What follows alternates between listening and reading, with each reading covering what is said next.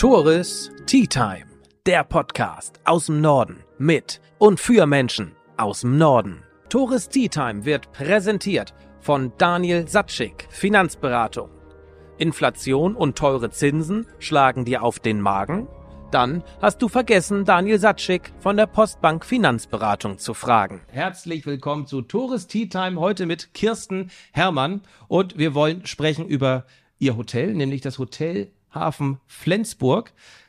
Eigentlich wollte ich über die Schönheit dieses Hotels sprechen, aber in den letzten Wochen, Monaten ist ja hier was passiert in Flensburg, womit du wahrscheinlich nicht gerechnet hast. Zumindest in diesem Ausmaß nicht. Und ganz, ganz viele andere Menschen auch nicht. Wir sprechen von der sogenannten Jahrhundert-Sturmflut. Und das Hotel Hafen Flensburg hat so richtig was abbekommen. Trotz zahlreicher Vorkehrungen, die ihr gemacht habt, habt ihr trotzdem einen fast Millionen Schaden erlitten. Das Hotel war mehrere Wochen geschlossen und es war gar nicht klar, ob ihr wieder aufmacht. Aber das Positive, ihr habt wieder aufgemacht. Wir sitzen hier jetzt zusammen und wollen mal sprechen über diese Zeit, über die Herausforderungen und auch über das, was euch möglicherweise jetzt noch zusteht oder eben auch nicht. Aber der Politik und der Presse habe ich entnommen, ihr bekommt ja ganz viel Hilfe. Genau, da lachst du und darüber wollen wir jetzt mal sprechen bei einer Tasse Tee und ich freue mich sehr, liebe Kirsten, dass wir beiden hier bei dir im Fregattenzimmer mit Blick auf den Flensburger Hafen sitzen. Ich freue mich auch, Tore. Und dir ist ganz wichtig zu Beginn zu betonen, Das ist äh, Ja. vielleicht meine Idee hier war, aber auch wenn es ein Ja. bisschen behindert aussieht, die- die- ich finde, überhaupt nicht. Für diejenigen, man die muss sich- auch neue Wege gehen. So, das könnte auch das Motto sein, für euch neue Wege gehen, aber für diejenigen, die uns nur zuhören, äh, Kirsten hat das Mikro bei sich stehen und nicht auf dem Tisch. Nee, genau. Aber nach vier Jahren Podcasting bist du da mit die Erste, die das so Ich gemacht dachte hat. mir, ich nehme das einfach dahin, wo ich das am äh, besten habe, um mich Ja. körperlich nicht verrenken zu müssen. Ja, denn, ne, ja. Kannst du froh sein, dass wir nicht im Bett einen Podcast haben und den gleich hier mit auf den Schoß nehmen. Hatte ich auch noch nicht, könnte aber in eine falsche Richtung gehen. Man merkt, du kommst gerade von deiner Kieztour, ne? Das ja, Kieztour ja, am. Wochenende war, Ja. genau, ja. Aber du kamst mal raus hier. Ist wahrscheinlich auch nicht Das verkehrt. erste Mal nach der Sturmflut und das war auch allerhöchste Eisenbahn. Das, ja, dann lass uns mal, dann lass uns doch mal direkt mit der Tür ins Haus fallen. Die Sturmflut. 20, ja, 19. Das, Oktober bis 21. viele Menschen fragen ja, Mensch, was hast du 9-11 am 11.09.2001 gemacht? Dich könnte man fragen. Viele Flensburger kann man fragen, was habt ihr am 16. Nee, 19, Genau, also es ist 19, 19, 20, 21. Es hat sich ja so lang gezogen. Ja, der Diesen 20, Zeitraum 21. gemacht. Oktober gemacht. Ja. Wird man vielleicht nicht wieder vergessen. Mit Sicherheit nicht. Garantiert nicht. Und ich habe die, diese Entwicklung des, der Sturmflut konnte ich bei euch, bei dir auf dem Social Media Kanal verfolgen. Du hast Mhm. ziemlich viel gefilmt, weil du auch wusstest und ihr auch wusstet, was auf euch zukommt. Vielleicht nicht in diesem Ausmaße, aber ihr habt ja tagelang vor ihr hier versucht, das Schlimmste zu verhindern. Ja. Hat nicht geklappt. Sag mal kurz, was ist passiert in der Zeit, bevor wir mal über diese Zeit davor sprechen? Was ist, was ist das Resultat jetzt nach der Sturmflut? Wie hoch ist der Schaden? Was ist hier kaputt gegangen? Was sind die Folgen gewesen? Also vielleicht noch mal, wir beginnen mal damit, es ist Gott sei Dank ja nicht der 9. September, Elfte. äh, der 11. 11.9.. 11. 11. 9. Genau. Guck mal, jetzt drehe ich schon die Zahlen Ja, um. Ja, hab- das, hab ist, vom das ist, weil. Ich ne? dachte, ich sollte nicht so viel schneiden. Du wolltest mir doch nicht so Aber viel du musst das geben. nicht schneiden. Ich finde, Versprechen ist menschlich. Ich brauche da keine Professionalität. Also, Reicht ja, wenn du die im Job hast. genau. Gott sei Dank haben wir ja keine Menschenleben, Ja. Die irgendwie gefährdet waren. Ne? Deshalb denke ich immer noch, am Ende war es eine Sturmflut. Niemand ist zu Schaden gekommen und deshalb ist alles gut. Am Ende. Äh, Alles gut, weil wir alle wieder da sind, wo wir irgendwo hingehören. Das finde ich. Ne? Das muss man auch noch mal vielleicht Mhm. ganz ehrlich sagen, weil es doch auch eine ernste Situation ist, wenn man so viel verliert. Was habt ihr denn verloren? Was haben wir verloren? Wir haben äh, ganz viel Geld verloren. Wir, also wir schätzen, wir sind so bei diesen 900.000 Euro. Wir haben ja alleine sieben Wochen komplett geschlossen jetzt gehabt. Ähm, das ist schon ein Umsatzverlust. Ja. Na, was liegt dir auf der Zunge? Nee, dass das sieben Wochen waren, das habe ich nicht so. Also wir haben genau, Zeit verfliegt ja so und das. Äh, also diese sieben Wochen sind an uns auch Ja, vorbeigeflogen. gut, Ende Oktober und Anfang Dezember habt ihr wieder aufgemacht. Genau, deshalb sind wir auch nicht richtig in dieser Weihnachtsstimmung drin, weil wir haben am 8. Dezember wieder eröffnet mit Weihnachten und denken so, und jetzt Sonntag ist dann irgendwann Heiligabend irgendwie am 24. hoffentlich wieder, wie immer. Und ähm, ausgehen. wir sind gar nicht angekommen in Weihnachtsstimmung. Also das ist schwierig Hm. dieses Jahr. Aber ja, das Hotel hat wieder auf. Das ganze Erdgeschoss ist neu. Ja, erzähl mal, was ist denn da passiert? Während der Sturmflut? Ja, wo fängt man an? Man fängt an, dass Also wir einmal noch 900.000 Euro Schaden. Ist Ja. da schon, die sind da schon diese sieben Wochen Hotel Schließzeit mit drin, Mit drin. genau. Ja, Und neun, der, der Rest 950. in Anführungszeichen Ist Reparatur. Reparatur, Beschädigung. Genau. Aber ihr habt ja auch die Tage vorher hier ordentlich. Ja, das, das Besondere an dem Hochwasser war, dass wir so früh Bescheid wussten. Also wir informieren uns ja immer schon alle selber auf bsh.de und bei, auf den dänischen Seiten. Und bevor hier irgendjemand drüber gesprochen hat, wussten wir eigentlich schon, da kommt was. Ja. Und dann dachten wir, na ja, wir sind ja Hochwasserprofis mittlerweile. Wir hatten schon ein Weil großes, schweres Hochwasser kurz nach der Eröffnung. Dann hatten wir noch mal eins. Wegen Regen haben wir ja durch die Kanalisation, die in Flensburg ja etwas schwierig hier am Hafen verbaut ist, so würde ich das mal politisch korrekt gerade ausdrücken. Ich dachte, wir wollten nicht politisch Ach korrekt so, sein. stimmt. äh, dadurch gibt es einfach wirklich große Herausforderungen, wenn man Regenwasser hat. Dadurch haben wir auch immer ganz schnell mal ein Hochwasser. Und da waren wir, glaube ich, ziemlich fit. Also alle Schotten eingebaut. 100 Sandsäcke haben wir immer bei uns liegen, hinten in unserem Hochwasserschutz. Sowieso, ja. Sowieso immer. Und wir haben diesmal sogar, weil das ja so hoch angesagt war, was wir übrigens nicht geglaubt haben. Keiner konnte sich vorstellen, dass das Realität wird. Ja. Wir haben alle gedacht, das ist schlechter Scherz. Irgendjemand hat sich in der Zeile vertan. Ähm, Zwei Meter. zwei Meter 70? 17, 17. 17 waren es am Ende. Das konnte man ja gar nicht glauben irgendwie, ne? Also Stell dir mal vor, also ich bin 1,84, das ist nochmal deutlich größer als du, als ich. Ja. Also das war schon irre. Uns ging es ja an der Hoteleingangstür ging es mir bis zur Brust, das Wasser. Das ist irre. Und wir haben uns wirklich gut vorbereitet. Wir haben mit Panzertape jede, jede Fensterfuge von außen abgeklebt gehabt. Also wirklich jede Dichtungsrille. Ähm, wir haben von innen, äh, als es dann Freitagmorgen war, Donnerstagabend kam ja schon das ganze Wasser und Donnerstagabend stand es uns ja schon bis zur Wade draußen am Haus, also bis, zu, ja, bis zum Knie fast. Und dann kam um 10 Uhr morgens, als wir noch die letzten Hotelgäste hatten, weil wir haben das alles noch ein bisschen gedacht, ach komm, wir kennen das, wir machen das. Dann kam das Wasser. Dieser Optimismus, das wird schon nicht. Das wird schon, also wir kriegen Wasser, dann wischen wir einmal durch und am nächsten Morgen machen wir wieder auf. So war unsere Idee. So, deshalb haben wir auch die Gäste alle noch da gelassen. Beim Frühstück fing es dann an, zwischen, zwischen der Frühstückstür hinten das Wasser durchzuschießen, durch die Dichtungen. Und dann hatte unser Hausmeister einen tollen Tipp, komm, wir nehmen Silikat, wir schmieren das jetzt alles dicht, egal wie es aussieht, wir können das nachher wieder abkratzen.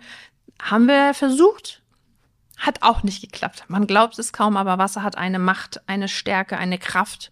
Wasser ist unberechenbar, ne? Sagt man ja, glaubt Und man das ja meistens gar nicht. ist es man mal an Land erlebt. oder auch auf See, genau. Ja. Einmal von der Strömung so krass mitgerissen worden. Ich auch.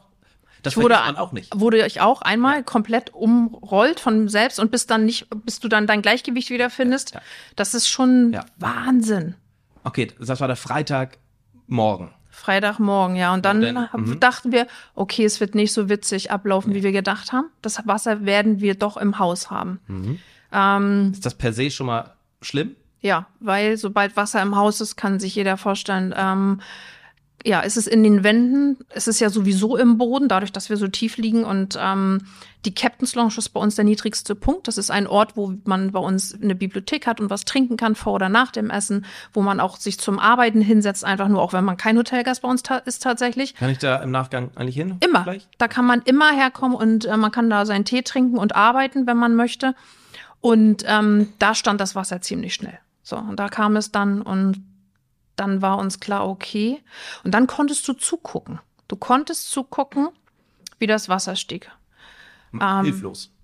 Das bist du ja irgendwie immer, obwohl wir gut vorbereitet sind. Ne? Wir haben dann als allererstes dort die Pumpen reingesetzt, die wir hier vor Ort haben, haben Schläuche gebaut, die aus dem, da gibt's ein tolles Bild zu, wo dann der Wasserfall so aus dem Fenster rausgeht. Dann kamen die ganzen Kiter und die ganzen äh, Stand-Up-Paddler und die ganzen Kanufahrer, wie die Bekloppten an uns vorbei, mit Winken hier und da. Du sitzt hier drinne und Verzweifelst? bist ver wirklich verzweifelt, weil du noch nicht weißt, wie schlimm wird es. Und die draußen machen eine Party daraus, was man denen ja nicht mal vorwerfen kann, weil, ja, vielleicht muss man ein bisschen darauf achten, ob man sich selbst einer Gefahr aussetzt. Das haben die manchmal nicht ganz so, glaube ich, im Blick. Aber gut, da muss jeder für sich selbst entscheiden. Ist ja jeder erwachsen. Oder, äh, jeder Oder eben jung. nicht. Genau. Oder, oder eben nicht, genau.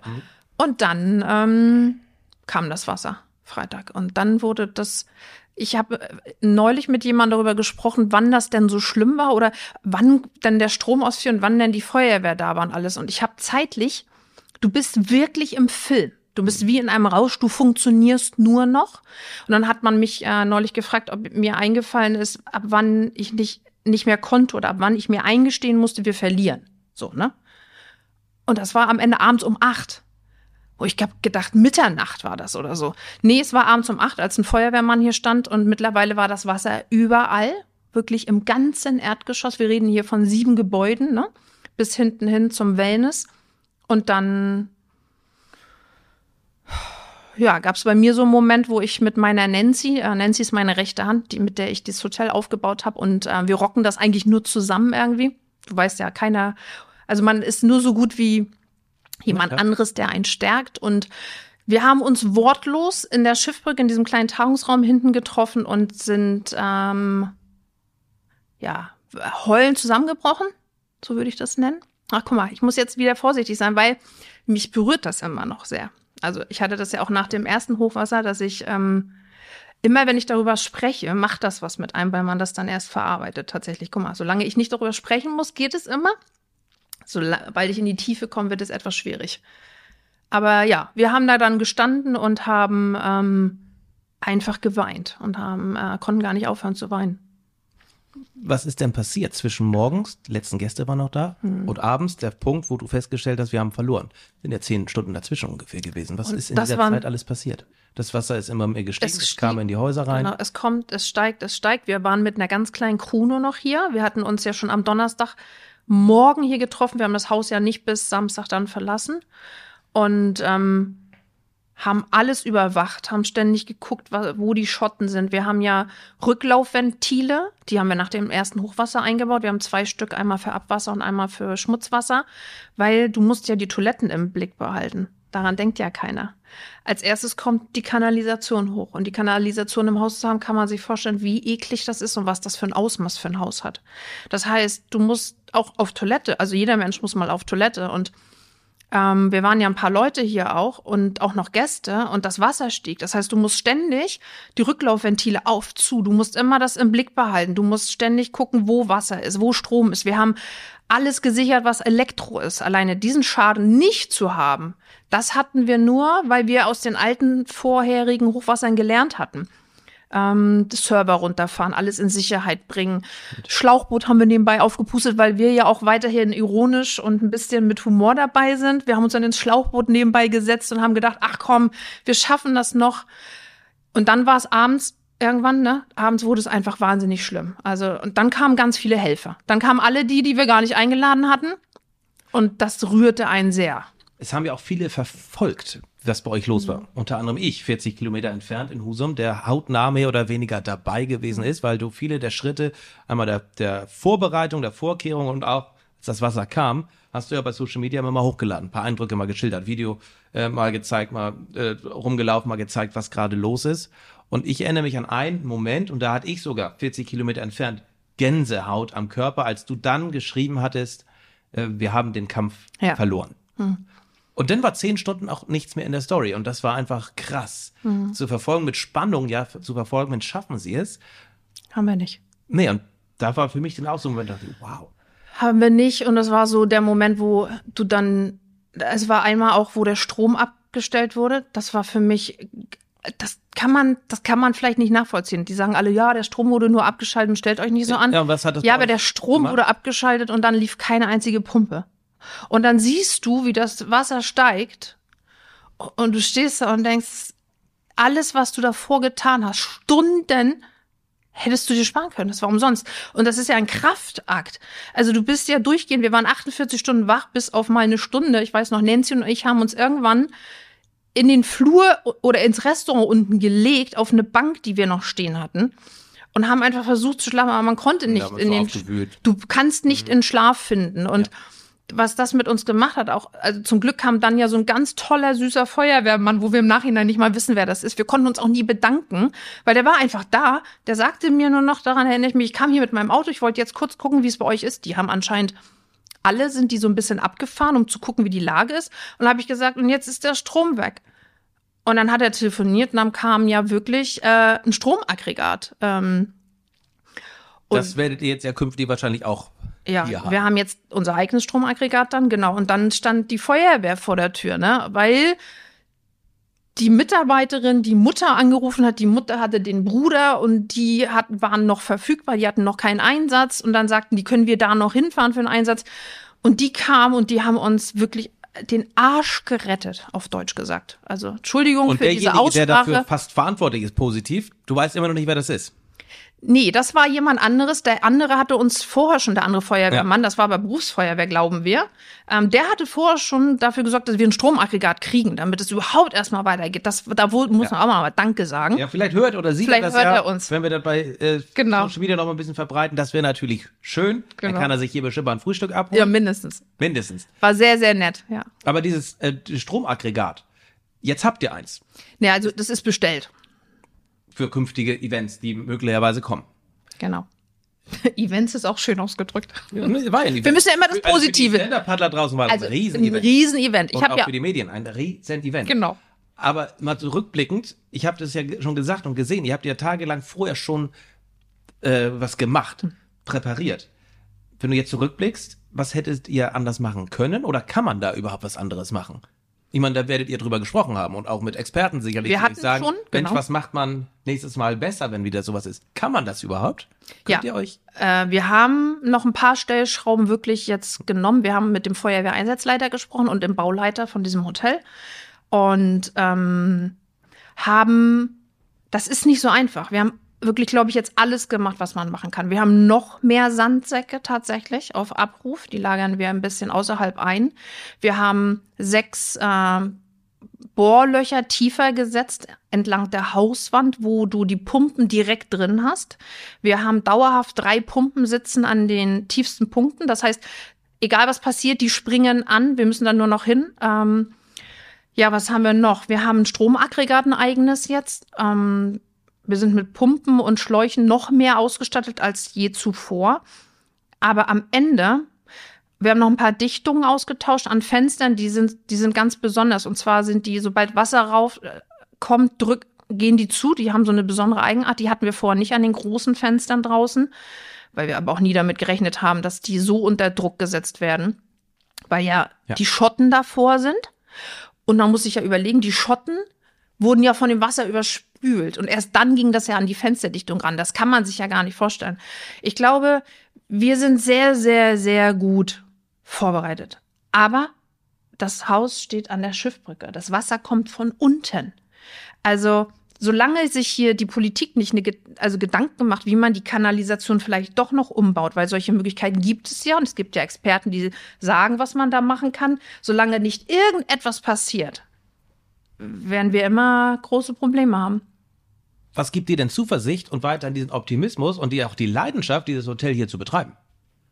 Also ich kann mir vorstellen, ich meine, wir blicken auf den Hafen, wir blicken auf das Wasser, dieses unberechenbare Wasser. Ja. Hast du Angst, wenn du da rausguckst? Ja, manchmal ja. Also letzte Woche Freitag oder Donnerstag bin ich ja hier zur Arbeit gefahren und das Wasser war sehr, sehr hoch an der Kaimauer. Und das ist, man hat mittlerweile ein mulmigeres Gefühl, weil es sehr, sehr nah ist, das Wasser. Hammer. Also wir sind wirklich nicht weit weg, ne? Du spuckst einmal rüber. Mhm.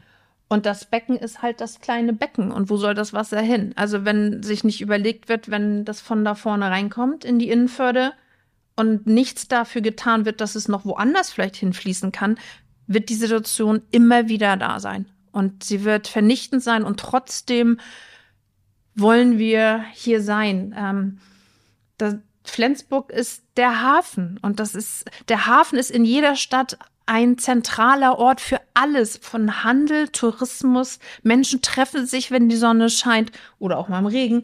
Aber das ist doch ein Aushängeschild. Wir sind doch was Schöneres als den Flensburger eine Hafenstadt. Wir sind doch eine. Touristenstadt, Ja. was übrigens viel mehr noch gelebt werden darf, wenn man mich persönlich fragt.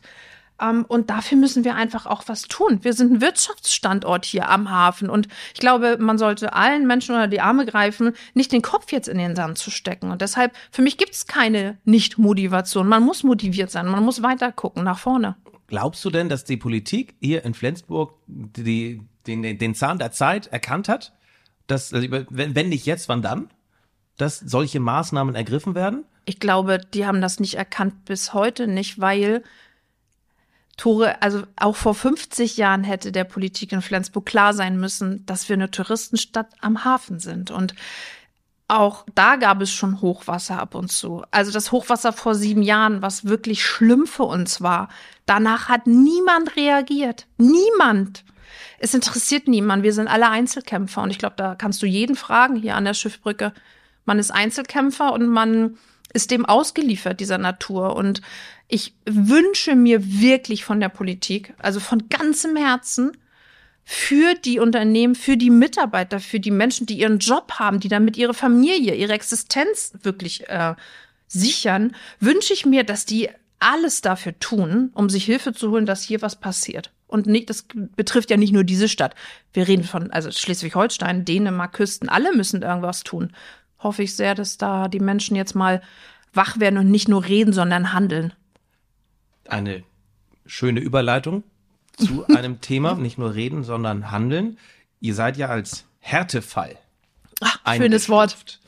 worden und am Tag nach der Sturmflut war ja auch die Solidarität von Seiten der Politik, von Seiten der Medien äh, ziemlich groß. Unser Ministerpräsident Daniel Günther war hier unter anderem vor Ort. Man hat ja sowieso eine relativ große Solidarität innerhalb der Gemeinschaft sehr. hier erkannt. Ja, sehr. sehr viel Hilfe, hattest du schon angesprochen. Aber da ist man ja auch stark davon ausgegangen, wenn Daniel Günther als Beispiel schon hierher kommt, sich das anhört, auch Statements entsprechend abgibt, hm. dass auch zeitnah was passiert. Dass ihr Hilfen erwarten könnt. Und bevor, bevor du darauf bitte eingehst, warum greift hier keine Versicherung? Das ist ja auch nochmal wichtig zu hören. Ich meine, Wasserschaden, Versicherung, dafür hat man noch eine. Hm. Sturmflut ist nicht versicherbar. Also wäre es ein Wasser aus Regen, also aus dem Regen gewesen, ein Hochwasser aus dem Regen, das von da oben kommt, ne, nicht von da vorne, wäre es versichert. Es gibt ähm, unseres Wissens nach, und das sagt uns, bestätigt uns ja auch jeder, niemand der Sturmflut versichert. Und wenn es jemand tun würde, kannst du dir die Versicherungssumme dafür nicht leisten. Also dann, das kannst du nicht erwirtschaften. Gibt es nicht. Das ist absolut ausgeschlossen. War es schon beim ersten Mal und ist es jetzt auch wieder. So, wir haben eine Million Schaden. Knapp eine Million. Hm. Versicherung greift nicht. Nichts. Weil kein Regenwasser, sondern Sturmflutwasser, ist ja auch schon bescheuert. Äh, nun tragt ihr diese Million alleine, für die ihr ja an sich nicht könnt. Nichts könnt, glaube ich zumindest. Ich meine, du hast ja schon gesagt, was hätte man anders noch tun können? Man hätte ihr habt diese wirklich herausragende Lage, die ihr habt, mit diesen Gefahren natürlich auch. Das war sicherlich von Beginn an schon bewusst, dass sowas kommen kann. Aber nun ist es eingetreten. Die Hilfen wurden versprochen. Was ist jetzt, knapp zwei Monate später, passiert schon? Nichts in unserem Fall, so würde ich das vorsichtig äh, ausdrücken, Wobei man sich, möchte ich noch mal dazu sagen, man ist sich ja bewusst, wo man baut und wo man lebt. Das möchte ich auch noch mal sagen. Also man kann ja nicht nur meckern und sagen, Mensch, ihr helft mir, wenn eine Sturmflut ist, wenn man nicht selber genug dafür tut. Also wir haben wirklich von uns aus ganz, ganz, ganz viel getan, um uns zu schützen. Das reicht aber nicht. Und erst dann würde ich mir wünschen, dass uns jemand hilft. Und Härtefall ist ein schönes Wort. Wir haben wirklich erwartet, dass es sowas gibt wie ein gutes Konzept, dass man sagt, prozentual von dem, was du an Wiederherstellungskosten hast, können wir dir unter die Arme greifen, können dich unterstützen, helfen dir, dass du das abbezahlen kannst, was auch immer. Tilgen Rechnungen bis zu dem und dem Prozentsatz. Das gibt es aber nicht. Das Einzige, was die Politik jetzt anbietet, ist halt dieser 50.000 Euro Kredit, den man dann zurückzahlen muss. Und wenn man Glück hat, kann man 25.000 Euro erlassen bekommen. Du sagst, es ist ein Tropfen auf dem heißen Stein. Aber noch einmal kurz zur Erklärung. Man dachte ja, und ich dachte ja auch, ihr erhaltet wirklich Hilfe, finanzielle Unterstützung, sofort Kredit oder sofort Hilfe, nicht zurückzahlen. Und jetzt erzählst du, hattest du mir vorab erzählt, es wird ein, oder es wird ein Kredit angeboten bis zu 50.000 Euro mit einprozentiger, äh, mit einprozentiger Verzinsung.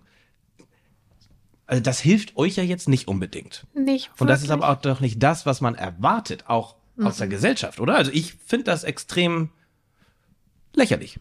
Lächerlich und es ist so traurig, weil nicht jeder den finanziellen Background hat, den wir uns erwirtschaftet haben auch, ne? Also man, nicht jeder ist ja auch in der Größe des Unternehmens. Wir sind ja das größte Unternehmen hier am Hafen, das geschädigt ist. Wir haben natürlich auch Rücklagen, das hat aber ein kleineres Unternehmen nicht. Und das finde ich so bitter. Die, all die Betriebe, die jetzt für immer schließen, weil es keine Hilfen gibt. Ich glaube, was wäre passiert, wenn es das wirklich gegeben hätte, Härtefallregel? Also wirklich, dass man sagt, komm, was ist die Summe, dass ihr wieder aufmachen könnt, dass ihr weiter ein Wirtschaftsunternehmen bleibt, dass ihr weiter Menschen in Arbeit bekommt? Und dann hätte es differenziert eine Entscheidung geben müssen, was können wir tun, das ist ja auch ein Zusammenhalt, der dann geprägt wird. Das ist Tourismus. Ey, wir sind Schleswig-Holstein. Also wenn wir nicht für Tourismus stehen und den Menschen jetzt unter die Arme greifen, ja, was denn dann? Also die wurden alle, haben gebeutelt, was Corona angeht. Also wir alle. Jetzt die Sturmflut hier, speziell an dem Ort oder auch an anderen Orten. Also warum zeigt man jetzt nicht eine Solidarität, die wir doch auch anderen Ländern oft gegenüberbringen? Warum sind wir denn jetzt nicht mal bereit, für unser eigenes Land Solidarität zu zeigen und auch wirklich etwas zu tun. Und das macht mich wütend, das macht mich traurig. Es tut mir leid für die, die genauso wie wir ein Gastgeberherz haben und denen jetzt die Hände gebunden sind und die, so wie ich hier aus der Nachbarschaft sehe, aufhören. Die hören auf. Und das, da, das hätte doch nicht passieren und dürfen. Wem gibst du da die Schuld? Der Politik. Was Wem heißt, denn sonst? Was heißt der Politik? Das ist nicht die Stadt alleine und das ist nicht das Land alleine und es ist nicht der Bund alleine da hätte ich mir gewünscht, dass die wirklich die Situation erkennen, dass wir etwas für Schleswig-Holstein, das ist unser Land, also ich rede nicht von Flensburg alleine, sondern alle, die der, an der Küste jetzt betroffen sind. Es hätte eine andere Ernsthaftigkeit noch geben müssen.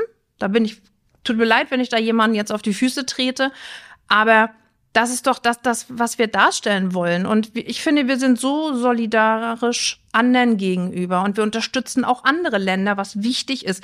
Aber vielleicht sollten wir mal jetzt auch unser eigenes Land ein bisschen unterstützen. Und es tut mir in der Seele leid, dass Menschen ihren Job jetzt verlieren.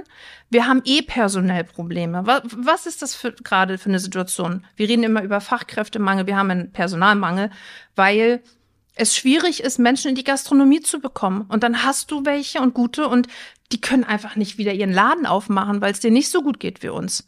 Und das macht mich echt, äh, das macht einen, ja, es ist traurig und was ist es noch? Es ist so pff, ernüchternd.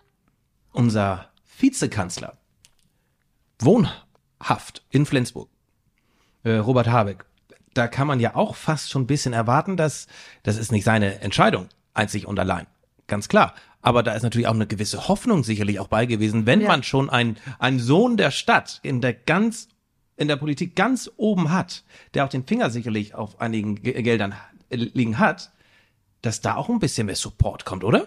Ja, also er war ja da. Ja. ja aber wir schön. haben uns wirklich Genau, man hatte eine andere Hoffnung. Man hat das, wirklich gedacht. Und das meine ich. Waren alle hier, haben alle gesagt, Mensch, das geht ja gar nicht und ja.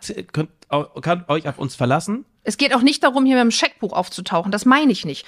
Es geht nicht darum zu sagen, ich habe Pech und ihr müsst jetzt alles bezahlen und ich tu nichts selber dafür. Nein, es geht darum, das wertzuschätzen, was viele getan haben, aber ihnen trotzdem die Hoffnung zurückzugeben. So, das finde ich. Es geht ja um Zeichen. Und ein Zeichen, einen 50.000 Euro Kredit anzubieten, der dann natürlich auch noch zurückgezahlt werden muss, das ist ja, das ist doch kein Zeichen für Aufbruch, für nee, jetzt, jetzt gemeinsam anpacken. Nein. Ist es nicht. Weil Gelder gehen woanders hin und werden einfach mal ausgegeben. Ich möchte gar nicht sagen, wohin überall. Und da kann das. Das haben wir ja in den letzten Wochen auch medial verfolgen können. Es muss irgendwo gespart werden und wurde Unbedingt. Ja auch, wurde ja auch irgendwo, es wurde dann ja aufgelistet, welche Länder, alles von uns, Steuerzahlern, äh, Geld bekommen. Viel, viel, viel Geld. Ja. Und dann stellt man sich natürlich die Frage, was muss dieses Geld im Süden Afrikas oder im Osten Europas oder im Süden Amerikas, wenn doch hier auch teilweise schon echt der Baum brennt. Ich sag das ja immer so, ne? Was tust du? Du tust doch erstmal alles dafür, das ist wie beim Privathaus oder mit deiner Familie. Was ist das Wichtigste? Das Wichtigste ist, dass es dir in erster Linie gut geht, damit du dann anderen helfen kannst. Und ich glaube, da hat, wenn wir jetzt über Deutschland sprechen, haben wir eine ganz schlimme Verschiebung, denn wir sorgen nicht in erster Linie das, dafür, dass es uns gut geht. Äh, und das ist auch was Tourismus angeht, wofür ich ja nur sprechen kann, weil das andere, das ist ja nicht mein Bereich einfach. Da mache ich mir Sorgen. Ich mache mir ernsthafte Sorgen. Du arbeitest ja auch in einem, in einer Branche, in einem Bereich, der es teilweise gut geht, größtenteils wirklich vor ganz großen Herausforderungen steht. Natürlich. Unabhängig jetzt von der Sturmflut. Auf jeden Fall. Du hast es schon angesprochen, Thema Personal.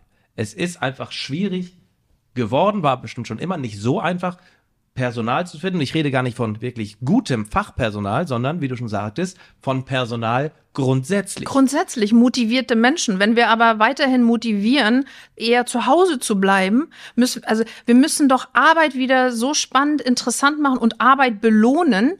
Und wir dürfen Also du doch. sprichst hier vom Bürgergeld. Ach, zum Beispiel, das ist ein, ja genau. Ne, Es gibt ja viele Unterstützung vom Bund. Aber das ist ja Ähm, ein Thema. Und viele, das ist ja ein großes ist ja ein aktuelles Thema, ne? Absolut. Es werden Anreize gesetzt, fast schon zu Hause zu bleiben, weil warum sollte ich buckeln gehen, frühmorgens in der Gastro oder spätabends oder ta- wie auch immer, An Feiertagen. an Feiertagen, am Wochenende, äh, grundsätzlich. Warum sollte ich arbeiten gehen, wenn ich ähnliches Geld am Ende des Monats übrig habe, vielleicht sogar mehr, wenn ich zu Hause bleibe? Ja. In, einem, in Zeiten von eklatantem Personalmangel. Und da denke ich ja immer noch, also was muss passieren, damit es da ein Umdenken gibt, dass wir Menschen wieder belohnen, die in Arbeit gehen. Das ganze Konzept muss umgedreht Was gedacht werden. dafür, also einmal noch zum Klarstellen, es geht ja auch nicht um die Menschen, die nicht arbeiten können. Darum geht es gar nicht. Jemand, da, der muss Ganz wichtig, das zeichnet die unseren Staat Menschen- aus. genau, Ja, da- aber es geht um die, genau. die am Überlegen sind. Mensch, sollte ich überhaupt arbeiten gehen? Ich könnte doch zu Hause bleiben. die, Darum genau. geht's. Es geht wir um die Motivation. Da haben wir es wieder. Zeichen setzen, Anreize setzen. Absolut richtig.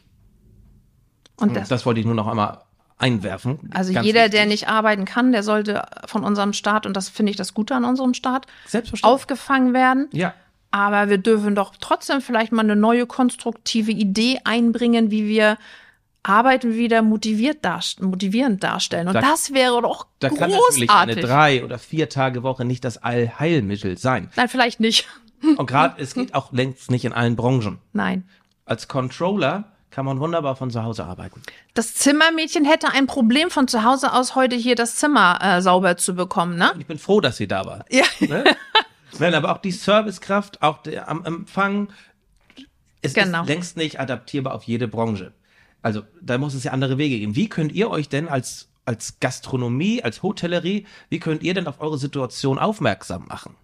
Äh, Ich, ich, ich frage es so, weil auch die Landwirte haben mit den jüngsten Kürzungen ein großes Problem und sind jetzt, ich weiß nicht, mit wie viel zigtausend Treckern in Berlin vor Ort und machen da wirklich Alarm. Medial sehr präsent, weil ne, ist einfach ein Riesenspektakel. Was könnt ihr machen? Also wir haben natürlich immer noch den Dehoga, der sich auch sehr für alles einsetzt, das muss man ganz klar Total, sagen. Aber kriegt wir man ja selber. nicht so richtig mit. Nee. Aber als kleiner Unternehmer, und da sage ich wieder, du bist ja ein Einzelkämpfer, kannst du nur, du kannst es nur widerspiegeln in dem, wie du Mensch, Mensch bist im Job. Und ich bin ja, wir haben großes Glück, dass wir kaum Personalprobleme haben. Wenn, dann haben wir sie temporär und können ganz schnell Ersatz finden. Weil Wertschätzung das große Thema ist, weil ich jemand bin, ich, ja, ich trag, ähm, Dein Herz auf der Zunge? ich trage mein Herz auf der Zunge und ich bin sehr familientreu. Ich mag es, Menschen gut zu behandeln. Ich mag es, mit denen in Harmonie zu sein. Ich finde, Menschen müssen belohnt werden. Es muss immer ein finanzieller Anreiz sein. Bei mir werden die Menschen gut bezahlt, was wichtig ist. Ich gehe auf Wünsche ein, wann sie frei haben wollen, wenn sie besondere. Wir müssen halt auch ein bisschen umdenken. Wenn es einen Mitarbeiter gibt, der muss jedes Woche, zweite Wochenende frei haben, weil er geschieden ist und seine Kinder dann hat. Ja, dann ist es doch, in, also dann sollte ich vielleicht auch mal anfangen, vielleicht einen guten Mitarbeiter zu haben, der glücklich ist, weil ich ihm jedes zweite Wochenende freigebe. Natürlich ist es ein Nehmen und Geben, aber weiterhin kann ich mich ja anstrengen, wie ich will, wie eine Irre und kann hier auch ein 13. Monatsgehalt zahlen, was wir zum Beispiel machen, was kaum Gastronom macht. Aber wenn wir doch weiter mit der Politik so handhaben, dass wir ja, es ist wirklich so attraktiv darstellen, zu Hause zu bleiben, ja, dann kann ich mich ja anstrengen und ein Hoch auf die Hotellerie hier feiern und sagen, es ist der tollste Job. Du bist mit Leidenschaft dabei. Du kannst Menschen ein wundervolles Gefühl schenken. Wenn du doch aber genauso auf dem Sofa sitzen kannst, macht man mir das nicht leicht. Hast du denn Ideen, wie man das interessanter, reizvoller machen kann, dass die Menschen eher in Arbeit gehen oder sich in der Gastro bewerben wollen, weil Erhöhung des Mindestlohns und so weiter, Gibt es?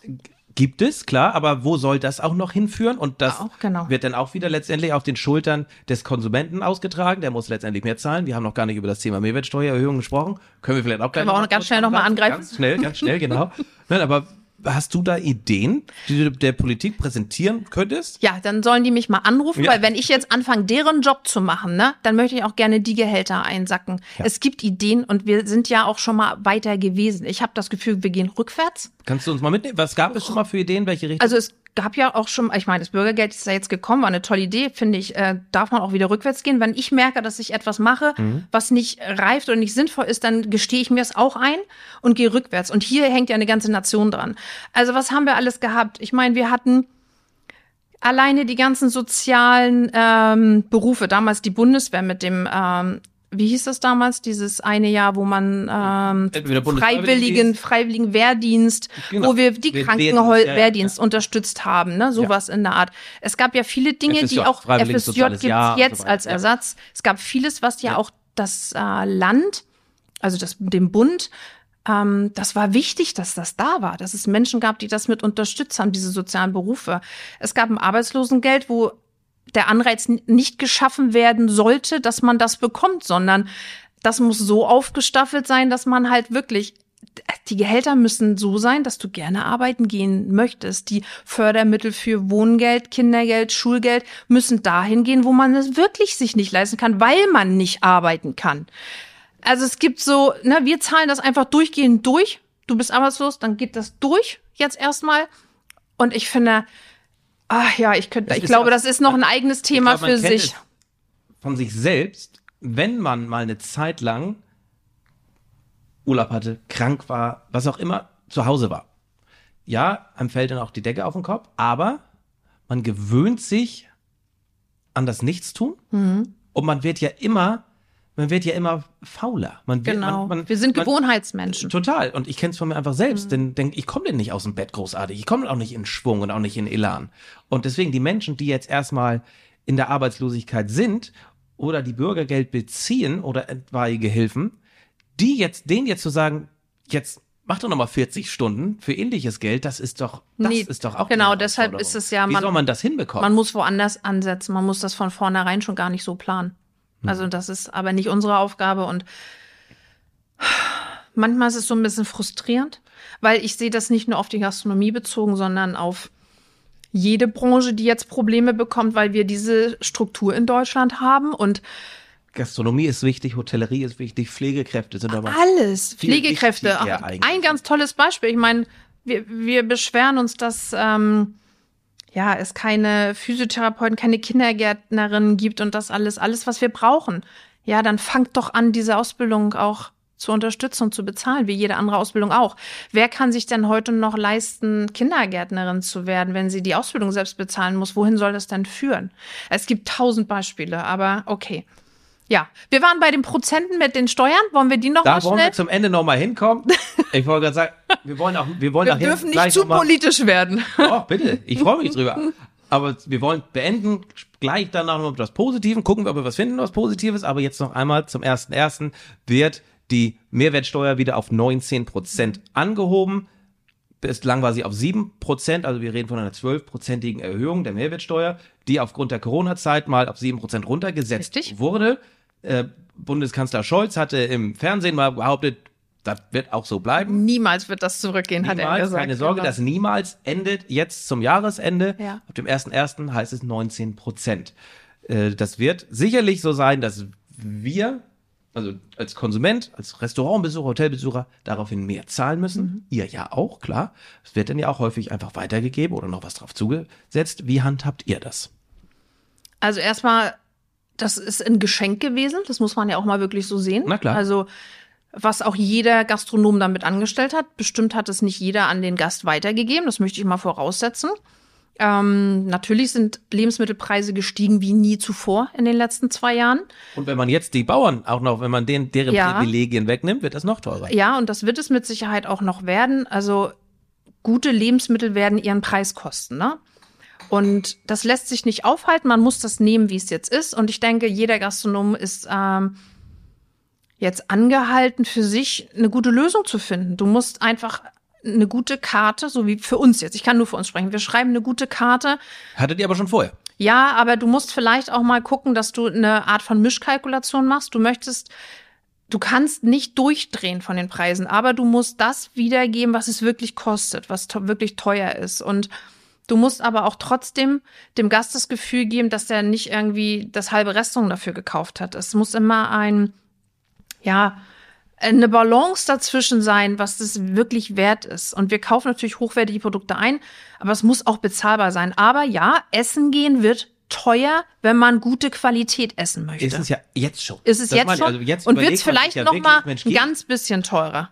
kaum ein Gespräch in großer Gruppe. Es geht nicht darum, wir waren letztens essen, zwei Leute und äh, man kann ja kaum noch unter 50 Euro essen gehen Das für zwei Leute.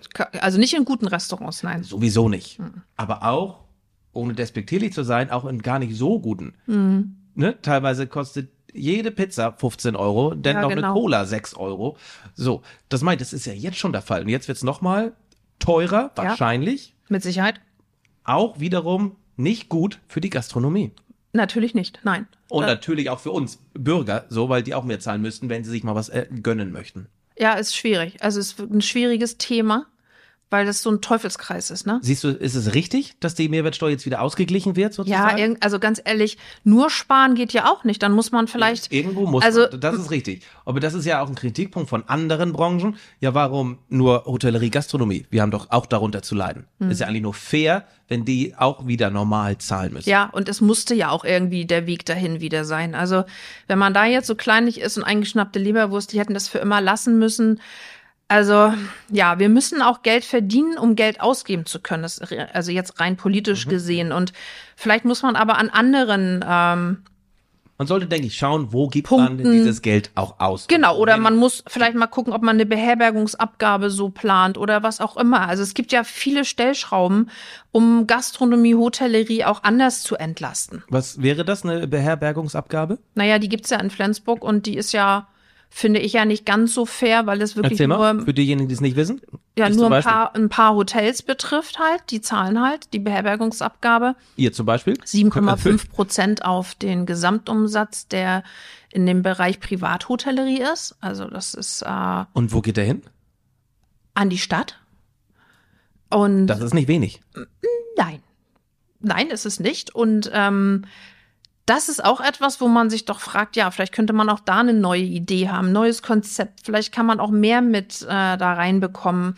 Vielleicht, ja, äh, viele Themen, die nicht so einfach sind, die es äh, immer ungemütlicher machen, äh, Gastronomie, Hotellerie zu sein. Und ja, ich würde mir so ein Umdenken wünschen. Ich würde mir so eine Gruppe wünschen, so einen harten Kern, der sich zusammensetzt, nicht, ja, das Blatt wirklich vom Mund wegnimmt und ja, es müssen natürlich Entscheider dabei sitzen in so einer Gruppe, die auch sagen können, ja, das macht Sinn. Ich weiß, politische Wege sind lang und ähm, wenn erstmal Und ja jede, ein Gesetz, Jede Branche möchte natürlich auch was. Ne? So wie du genau. dafür kämpfst, für deine Branche, gibt es tausend andere Branchen, die Mit genau Sicherheit. solche Argumente hervorbringen. genau, und es gibt Gesetze und die gibt's ja auch nicht oft ohne Grund und bis man da wieder was ändern kann, ist das schwierig und ja, aber es ist schon, die Summe dessen macht es schon bis, also es ist ein bisschen frustrierend, tatsächlich, Hotellerie, Gastronomie im Moment. Und das ist so schade, weil das eigentlich so ein tolles Gewerbe ist. Ja, Ne, und ihr man, schenkt ja genau. Menschen Lebensfreude. Also Ja, nicht und- schenkt, aber ihr bietet Und das Menschen sollte, und das Lebensfreude. sollte auch so bleiben. Und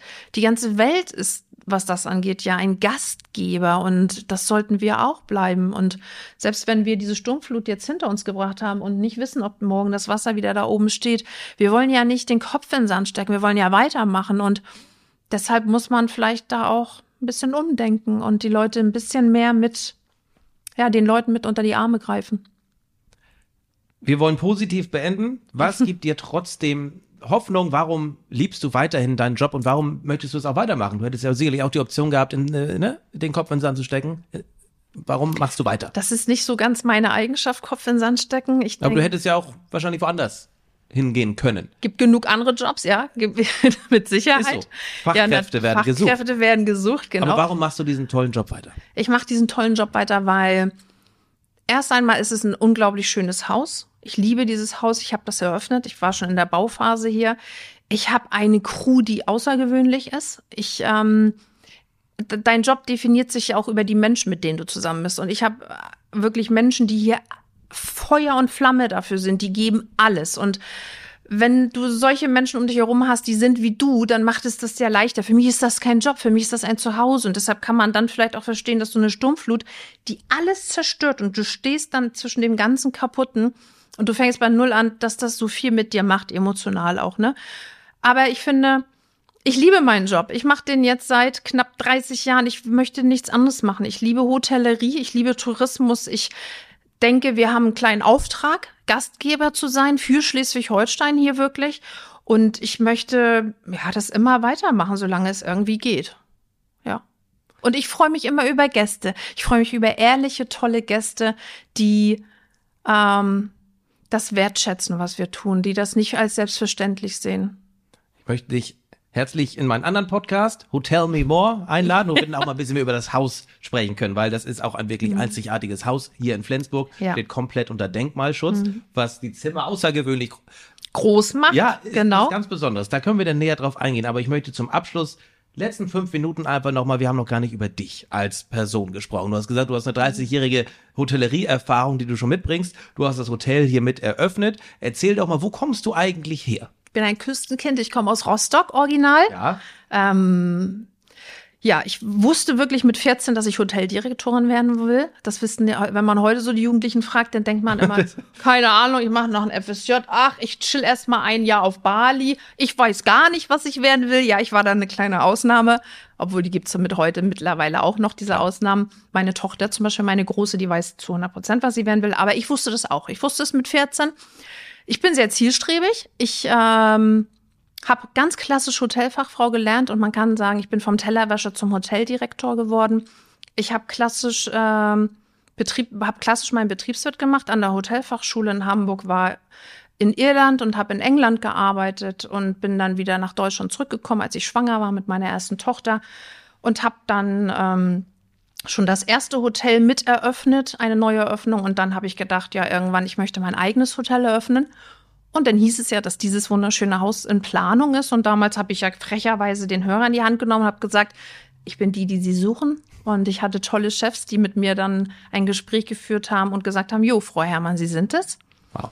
Und seitdem mache ich das seit acht Jahren. Und es ist der härteste und schönste Job, den man haben kann. Das muss ich so sagen. Warum ist es der härteste? Weil es keinen Tag gibt, der so vonstatten geht, wie man sich das gewünscht hat. Es gibt wahnsinnig viele Herausforderungen im Baulichen. Wirklich, wie du sagtest, wir sind ein denkmalgeschütztes Haus. Es ist Instandhaltung und Bau, also manchmal denke ich, könnte jetzt auch Bauleiter werden. Die Corona-Phase war hart, die personellen Veränderungen dieser Welt und auch was bei uns angeht, war hart. Die dritte Sturmflut war hart. Es, wenn man sich irgendwann mal entschieden hat, ich werde Hoteldirektorin, habe ich nicht daran gedacht, dass das das Ergebnis ist. Es ist mehr als ein Job. Es ist, man ist fürsorglich 60 Mitarbeitern gegenüber. Ich habe da eine Verantwortung und das wusstest du alles nicht, als du dich irgendwann mal dafür entschieden hast. Und deshalb ist es. Ähm, und du hast noch nicht mal von den Launen der Hotelgäste gesprochen und auch den Herausforderungen, ne? dass ja. Menschen ja, gibt ja auch schlimme Situationen, dass du überfallen bedroht wirst, dass du Menschen hast, die sterben in deinem Hotel. Alles diese Dinge, die dir mhm. passieren, die uns passiert sind, darüber redet ja keiner so. Und das nimmst du mit nach Hause, das musst du verarbeiten. Und das ist manchmal nicht einfach, nein. Ich habe sehr verständnisvolle Töchter, Gott sei Dank. Man gut. Ja, man gut. Mhm. Und dann hast du noch die liebe Politik, mit der du dich dann auch noch auseinandersetzt. Das müssen wir ja irgendwie alle irgendwie, ja. Und ja, ja. und dann ähm, gucken wir immer weiter. Ne? Aufgeben ist für mich keine Option. Mit welchem Job würdest du am, un, am unliebsten tauschen? Oha. Sprachen wir nämlich vor Beginn. Weißt du, worauf ich hinaus möchte? Politiker, ja, Politiker sein in der heutigen. Wir haben jetzt die ordentlich haben. Also ganz ehrlich, ich möchte, es muss wirklich wahnsinnig herausfordernd und hart sein. Und wir wissen alle, dass die nicht so ehrlich sprechen können, wie sie es vielleicht mal würden wollen. Was ich schade finde. Ich glaube, den Job den möchte ich in der heutigen Zeit, glaube ich, nicht machen. Und das finde ich ein versöhnlicher Abschluss des Ganzen, weil wir haben jetzt ordentlich äh, rumgehauen wieder auf der Politik, auf den Politikern. Ich glaube schon, dass die allermeisten ich das glaube, Beste wollen und ja. geben, aber auch nicht können. Weil, ja, ich, es, ja. weil es auch Wahlen gibt, weil es so viele Interess Interessensverbände gibt, weil es natürlich auch Überzeugung gibt, es gibt interne Machtkämpfe, es gibt Geld, beziehungsweise es gibt kein Geld. Ja, es ist, glaube ich, wirklich schwer. Es gibt Menschen, die einfach nicht, also wirklich, äh, sich nicht wirklich richtig gut Mhm. informieren und daraufhin müssen die irgendwie Entscheidungen treffen und die müssen irgendwie die Gesamtheit abholen und ich möchte kein Politiker sein. Ich, und ich, möchte auch, Nein, ich ziehe auch meinen Hut vor. wer sich darf, Politikern. ja, Ja, das ist sehr, sehr mutig und ähm, ja, also es verändert sich halt alles, ne? Wir haben das Wasser vor der Tür, wobei wir noch nicht mal auf das Thema Umwelt eingegangen sind, ne? Auch ein Riesenthema, finde Klar. ich. Also das Hochwasser hat ja, sagt ja auch ganz viel darüber aus. Das wird nicht das letzte gewesen Nee. sein. Und Ja. es gibt so viele Themen. Ja, ja. Also so. Wo sollen wir anfangen? Das denken Wo sollen wir enden? auch Wir Politiker, enden klar. wahrscheinlich bei, äh, wir werden jetzt eine schöne Weihnachts- und Silvesterzeit haben. Mein Mhm. Haus ist Gott sei Dank ausgebucht. Es wird, äh, das ist für mich so ein bisschen versöhnliches Ende nach diesen schwierigen Ja. Wochen, muss ich ehrlich sagen. Balsam für die Unternehmer sind. Ja, auch Menschen wieder zu haben, die in Arbeit gehen können bei mir, die sich ja wirklich gefreut haben. Danke, dass wir wieder arbeiten Mhm. Was gehen war können. in den sieben was, Wochen mit deinen ganzen Angestellten? was ich noch gerade sagen Ja. wollte, was ja positiv war, dass wir Kurzarbeitergeld bekommen Okay. haben. Kurz und schmerzlos und unbürokratisch, muss ich wirklich sagen. Schön. Äh, wir haben das angefragt, uns wurde es zugesagt und es wird ja dann irgendwann auch kommen. Und das war wirklich eine Mhm. Hilfe.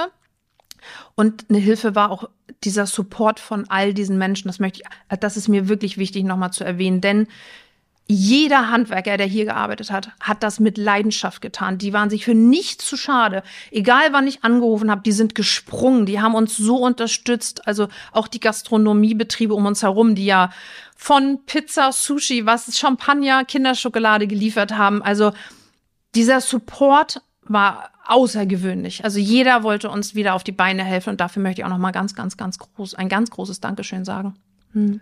Dann sage ich auch vielen Dank, dass ich hier bei dir sein darf sehr und gern. durfte und das Gespräch mit dir geführt haben. Du, äh, du, geführt, Durfte, haben geführt haben durfte. Danke. Ist richtig. Und meine letzte Frage an dich, Kirsten. Denn ich wollte schon immer mal eine Tasse Tee mit dir trinken. Mhm. Das habe ich jetzt getan. Mit wem würdest du gern mal eine Tasse Tee trinken, wenn du könntest? Sascha Rotermund. Darf ich das sagen? Das darfst du auf jeden Fall sagen. Mit, mit einer Begründung hinterher. Ähm, Für diejenigen, die nicht aus Flensburg kommen. Säng- kommt er auch nicht. Gut. Sasch, ähm, Sänger, ähm, ähm, macht ähm, ganz viele Synchronisationen in Filmen. Ich liebe seine Stimme. Ich singe mit meinen Kindern das Lied aus äh, Die Schöne und das Biest, ähm, die Disney-Verfilmung. Singen wir lauthals durch unser Haus und ähm, ja, äh, einfach, ich glaube, ich hätte dem gerne mal zugehört oder hätte mich mit dem ausgetauscht, wie interessant das ist, ähm, Synchronsprecher zu sein und diesen Film mitgemacht zu haben und an den habe ich gerade gedacht, weil wir haben es gestern Ja. Abend äh, auf der Couch Ist schön. geguckt und deshalb ist das noch so frisch präsent in meinem Kopf. Wahrscheinlich gibt es äh, viele Menschen, die noch interessanter wären, aber für mich wäre äh, Ob- das Ja, einfach ein schöner über einen Abend. Namen, den ich hier noch nicht hatte in der Tea Time. Von daher herzlichen Dank. Lad ihn doch mal ein. Ich glaube, der wird nicht Flensburg. kommen. Doch. Ja, Mut, ne? Man muss Hast wieder doch, mutig sein, du hast, genau. Du hast doch auch bei deinen Chefs angerufen und gesagt, du bist die Richtige. Genau. Dann lad ihn doch mal ein. Mehr als Nein sagen kann er nicht. Nee, das stimmt. Ansonsten machen wir ein schönes Format draus. Live-Interview mit ihm auf der Bühne, laden ein paar Leute ein. Ja, das wäre auch nett. Nein, ich finde einfach, für mich ist das, ähm, es geht, der Mensch ist super interessant, finde ich. Ist ja ein Hamburger, der ist ja da ansässig. Aber ich, dadurch, dass es meine Kinder und mich so bewegt, dass wir so, das so Ja. mit voller Leidenschaft zusammen singen, äh, macht das was mit einem. Das ist für uns immer, er schenkt uns einen wundervollen Moment. Hm. Ja, das ist schön. Musik macht so viel. Schön, dass du deine Euphorie beibehalten hast und auch deine Lebensfreude. Immer. Die merkt man trotzdem super heraus. Vielen Dank für deine Zeit, Kirsten. Danke dir. Vielen Dank fürs Zuschauen. Vielen Dank fürs Zuhören. Das war Tourist Tea Time mit Kirsten Hermann hier im Hotel Hafen Flensburg.